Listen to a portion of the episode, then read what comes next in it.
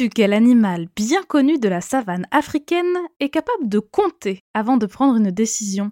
Aujourd'hui, on va parler du lion, ou plutôt de la lionne, et de son intelligence dans Bête de science.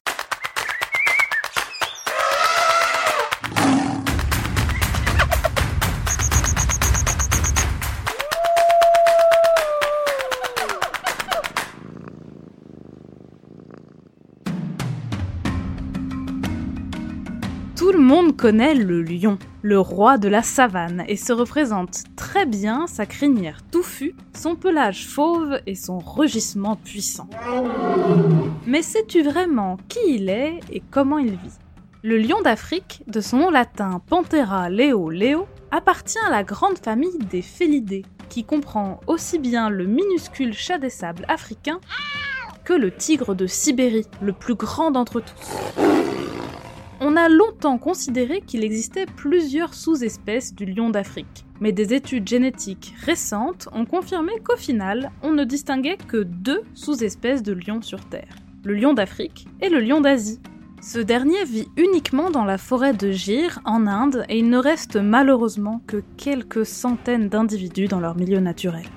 Le lion d'Afrique est l'un des plus grands félins au monde, avec le tigre, originaire d'Asie, et le jaguar, que l'on trouve en Amérique du Sud. Les lions ont le corps recouvert d'un pelage couleur sable et ils portent au bout de la queue un plumeau de poils foncé, comme un drôle de pinceau. Mais je te déconseille d'essayer de le titiller. Lion et lionne, mâles et femelles d'une même espèce, sont physiquement très différents. On parle alors de dimorphisme sexuel, comme pour la biche et le cerf. Du bout du museau au bout de la queue, un animal adulte peut atteindre 2,50 m de long. On est donc bien loin des proportions d'un mignon petit chaton. Les mâles sont plus grands et plus lourds que les femelles, et on les distingue facilement grâce à la crinière de poils foncés qui encercle leur tête. Certains affirment que c'est elle qui a valu au lion le surnom de roi des animaux, en lui saignant la tête comme une couronne. Mais en vérité, cette crinière n'est pas là uniquement pour faire joli, ou pour leur donner une allure royale. On pense en effet que cette crinière leur permettrait de séduire les femelles, mais aussi d'impressionner leurs adversaires et d'amortir les chocs lorsque les mâles se battent. Imagine la force des baffes Un lion mâle adulte pèse entre 150 et 220 kg en moyenne. Le plus gros spécimen recensé dans la nature, un lion d'Afrique du Sud, atteignait les 300 kg. La lionne, même si elle est plus menue, peut tout de même atteindre les 200 kg. Ce sont des athlètes bardés de muscles, capables de courir longtemps et d'abattre des animaux massifs comme des buffles ou même des éléphants, comme c'est le cas au parc du Savuti au Botswana, où certains lions se sont spécialisés dans la chasse aux pachydermes. Car oui, les lions sont carnivores et se nourrissent exclusivement de viande. Ce sont les seuls félins sauvages à vivre en groupe. Ils sont donc capables de s'entraider et de se coordonner pour attraper de grandes proies, à plusieurs. Mais on y reviendra, ce sont les lionnes qui font tout le boulot. Les lions mâles adultes chassent très peu. Cependant, même si les lionnes sont d'excellentes chasseresses, elles profitent aussi parfois de leur carrure impressionnante pour voler leur proie à d'autres prédateurs, comme les guépards, les léopards ou les hyènes tachetées que l'on accuse souvent d'être des pilleuses. Comme quoi, la voleuse n'est pas forcément celle qu'on croit. On trouve des lions et des lionnes d'Afrique partout sur le continent, au sud du désert du Sahara.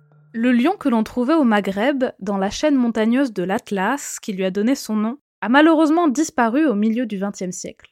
Nos grands fauves peuvent se retrouver dans des milieux très variés, comme la savane et ses hautes herbes, ou des zones plus sèches, comme certaines forêts d'épineux, semi-arides. En revanche, le climat des forêts humides équatoriales et des déserts ne lui conviennent pas du tout. Comme souvent avec les animaux carnivores qui peuvent s'en prendre à l'humain ou entrer en compétition avec lui en tant que chasseur, notre relation avec le lion est plutôt houleuse. À l'époque coloniale et encore aujourd'hui, les lions sont vus comme des trophées de chasse prestigieux. On les inscrit parmi les Big Five, les cinq grands animaux africains qu'une fine gâchette doit accrocher à son tableau de chasse. Le buffle, le rhinocéros noir, l'éléphant, le léopard et le lion. Certains sont prêts à payer très cher pour s'offrir le roi de la savane sur un plateau et accrocher sa tête au-dessus de leur cheminée. Des fermes privées de chasse en boîte en ont même fait un marché juteux. Quel triste sort pour cet animal majestueux. Mais par ailleurs, la cohabitation entre les lions et les humains s'avère difficile pour d'autres raisons. Les zones d'activité humaine s'étendent et les prédateurs se rapprochent progressivement des animaux d'élevage.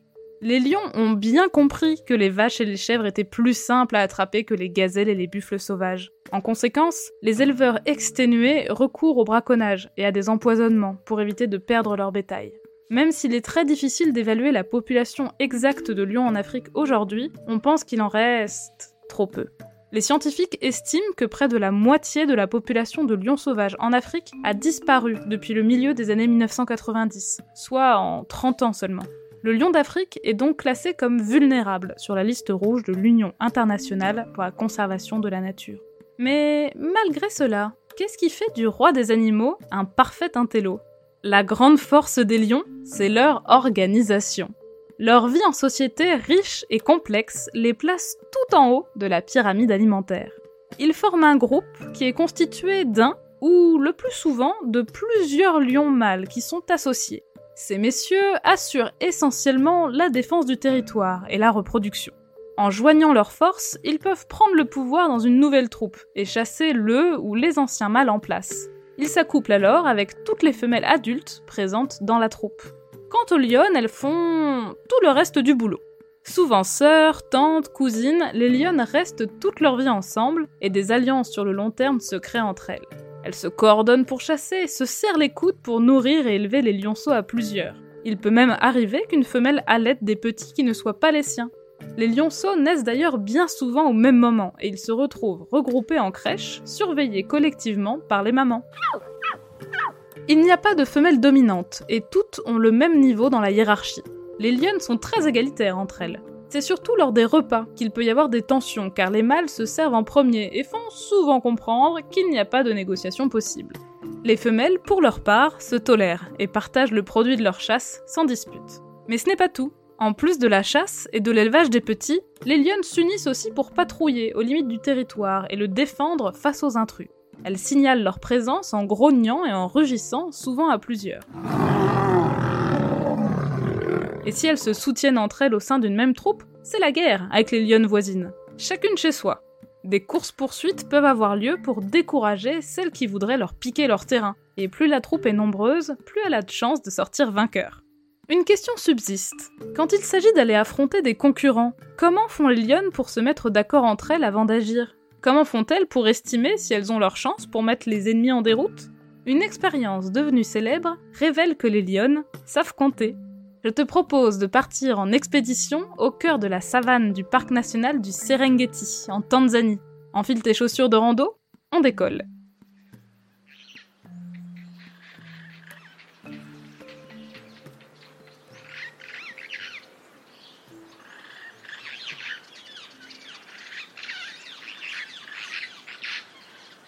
Ici, c'est la fin du printemps.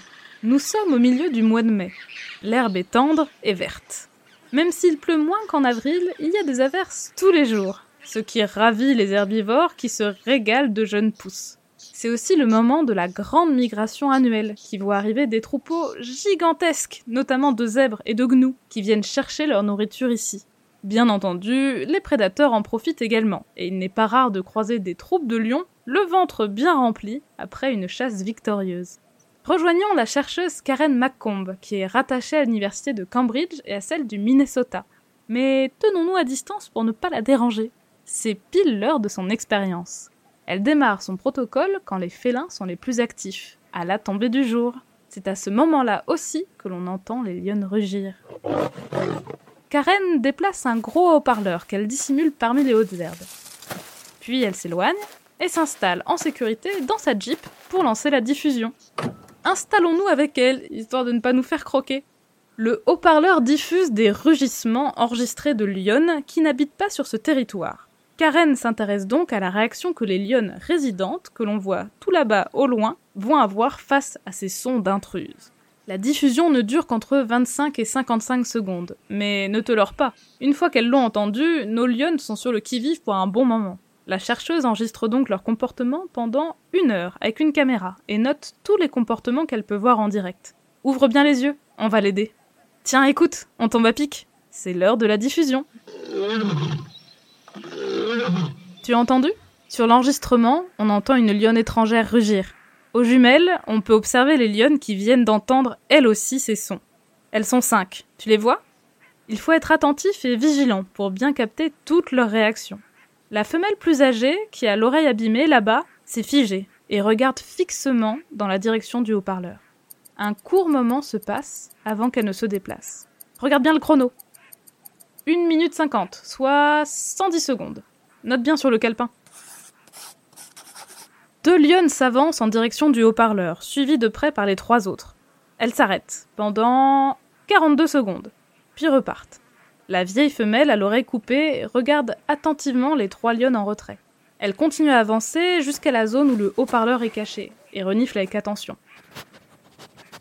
Après un nouveau moment d'attente de... plus long celui-là. 5 minutes, soit 300 secondes, elles s'éloignent de nouveau et retournent à leurs occupations. Ce soir, nous avons donc vu les lionnes s'approcher de l'intruse, bien décidées à la raccompagner hors de chez elle. Mais il n'y avait la voix que d'un seul individu dans l'enregistrement de ce soir. Ce qu'a fait Karen, c'est qu'elle a aussi diffusé à d'autres troupes de lionnes un son sur lequel on entendait trois individus rugir. Et là, le comportement des femelles était très différent. Quand elles entendent trois intruses, elles mettent beaucoup plus de temps à s'approcher du haut-parleur que lorsqu'il n'y a la voix que d'une seule ennemie. Les lionnes se regardent aussi beaucoup plus entre elles quand elles entendent la voix de trois étrangères plutôt que d'une seule. Futées, elles savent qu'il faut redoubler de prudence lorsque le risque est plus important. De manière intéressante, la taille du groupe de lionnes qui entend le son va aussi déterminer comment elles vont réagir. Ce soir, les lionnes étaient 5, donc un groupe déjà important. Lorsque la troupe est plus petite, constituée d'une ou deux lionnes seulement, elles approchent beaucoup moins souvent le haut-parleur également. L'union fait la force, et toute seule, elles risquent de ne pas faire le poids. Il apparaît aussi que les lionnes ont tendance à rugir quand la taille de leur troupe n'est pas à son maximum. Elles rugiraient donc plus probablement pour appeler leurs copines à la rescousse plutôt que pour communiquer avec les intruses. Cette expérience publiée en 1994 révèle que les lionnes font bien la différence entre la présence d'un ou de trois intrus.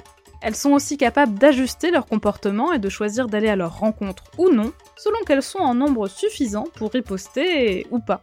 Cela montre donc qu'elles savent compter, mais aussi qu'elles peuvent estimer leurs forces, et ce que cela leur coûterait d'affronter des ennemis moins ou plus nombreux qu'elles. Les lionnes ne sont donc pas uniquement des prédatrices musclées, ce sont aussi des mathématiciennes et des tacticiennes avisées. Allez, on récapitule. Le lion d'Afrique est un carnivore et l'un des plus grands membres de la famille des félidés. On le trouve dans les savanes et zones semi-arides du continent africain au sud du Sahara. C'est un animal extrêmement social, les mâles forment des coalitions pour s'emparer de groupes de femelles. Il joue surtout un rôle dans la reproduction et la défense contre les intrus, alors que les lionnes font tout le reste.